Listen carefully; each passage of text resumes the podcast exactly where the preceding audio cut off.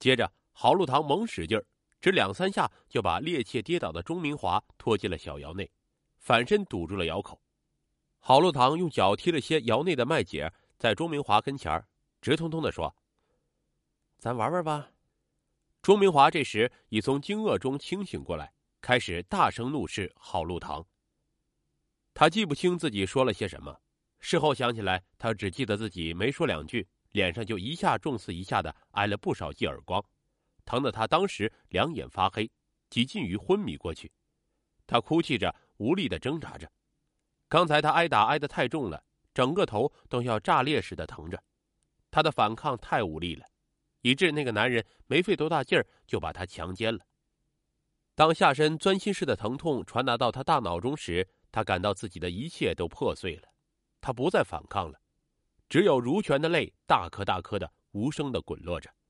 郝路堂终于站起来了，他穿好衣服，没事一样，奸笑着打量着钟明华。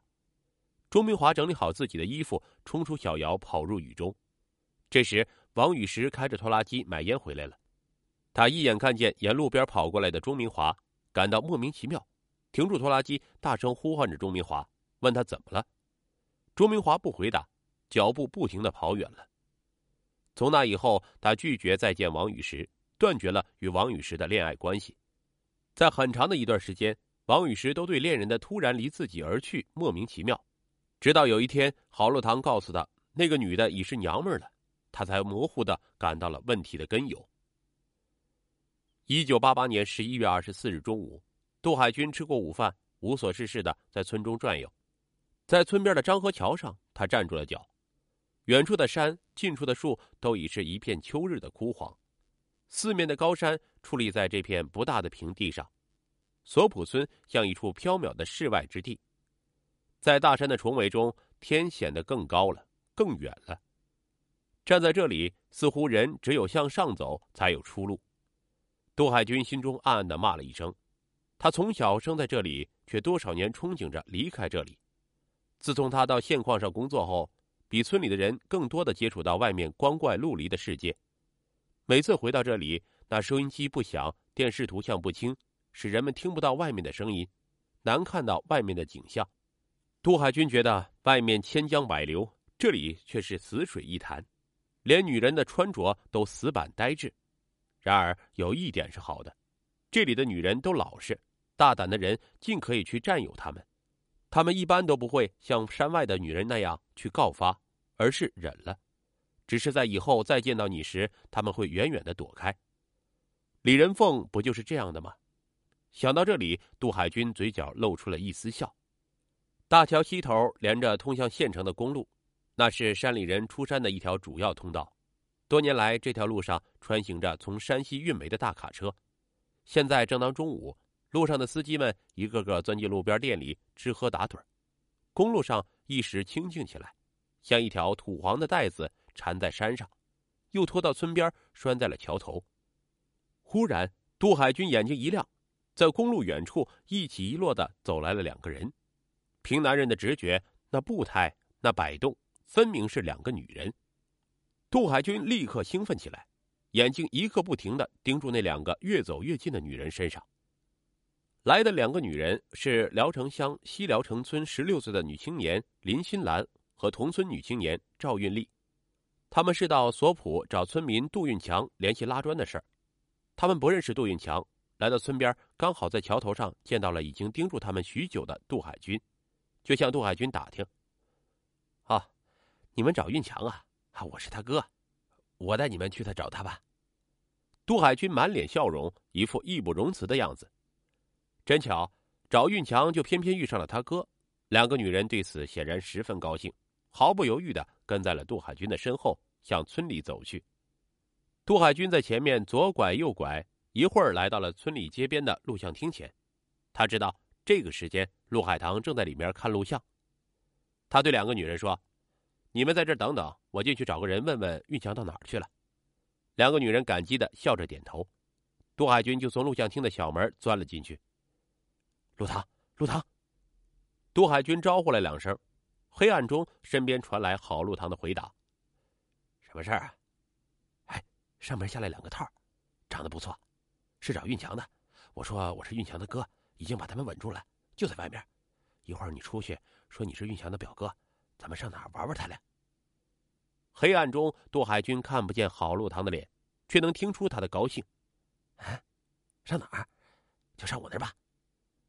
郝路堂不容商量的吩咐着。没有郝路堂，杜海军自己不敢干这缺德事儿。有郝路堂在，杜海军又成了一个阴险的帮凶。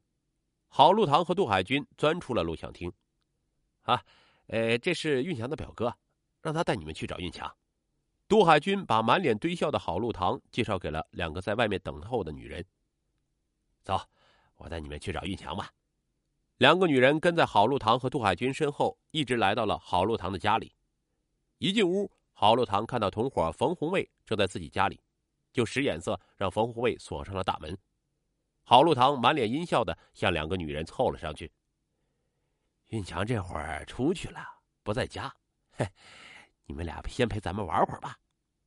这突如其来的情况使两个女人不知所措，一时呆立在了屋中央。哈哈哈！几个恶棍得意的笑了起来。杜海军猛地上前一步，飞快的抢下了赵运丽手中的小提包，那里面是联系拉砖用的几百元钱。这些钱对山里人来说是弥足珍贵。赵运丽急得不顾一切的上前抢回提包。几个在赵云丽四周站着的恶棍把包传来传去，戏耍着赵云丽。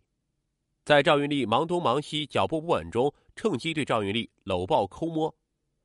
孤立无援的赵云丽哭着，像羔羊陷入了狼群一样，在一群恶棍的淫笑中受着凌辱。见到赵云丽受辱，性格刚烈的林心兰冲上前来，也帮着赵云丽往回夺提包。她的加入使三个男人立刻觉得不好招架起来。杜海军接到赵运丽的提包后，一下把提包扔到了高高的立柜顶上，接着一把拉过赵运丽，按倒在沙发上，自己骑在赵运丽的身上。冯红卫刚把林心兰的上身压在了炕上，并想去解林心兰的腰带，林心兰不甘受辱，一只手死死揪住冯红卫的衣领，拉近自己，使冯红卫一时使不出劲儿，显得十分狼狈。这时，阴险的郝路堂上来了。他熟练的把林心兰的一只胳膊反背过去，压在了林心兰的背后，只剩一只胳膊反抗的林心兰立刻极为被动起来。多时的对抗也使仅有十六岁的林心兰渐渐没了力气，林心兰绝望的哭了。这时外面来了人，敲的大门砰砰响，把三个恶棍惊了起来。冯护卫赶紧去开了大门，张云丽、林心兰趁机冲了出去。这偶然发生的情况救了他们。在索普村东街住着苦命的吴玉清姐妹，她们父母早逝，母亲改嫁他人，家里只剩下吴玉清带着年幼的妹妹艰难度日。几年来，为了妹妹，吴玉清谢绝了一个又一个上门提亲的人，到了二十三岁也未结婚。为了妹妹，吴玉清一年到头像男人一样风里雨里种着几亩责任田，维持着姐妹俩艰苦的生活。村里的人都同情这一对苦命的姐妹。都赞叹吴玉清的懂事可是这样一对孤弱的姐妹也逃不出郝路堂的魔爪。一九九三年十一月二十五日零时左右，郝路堂翻墙进入吴玉清家院子。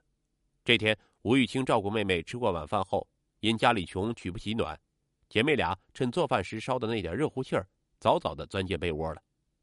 郝路堂扒开门进了吴玉清姐妹睡觉的屋子，屋里瓦数很小的灯泡还亮着。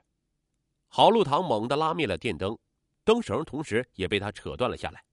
他打亮手电，照着来到吴玉清姐妹睡觉的床前，用手电筒狠狠地敲在了睡梦中的吴玉清头上。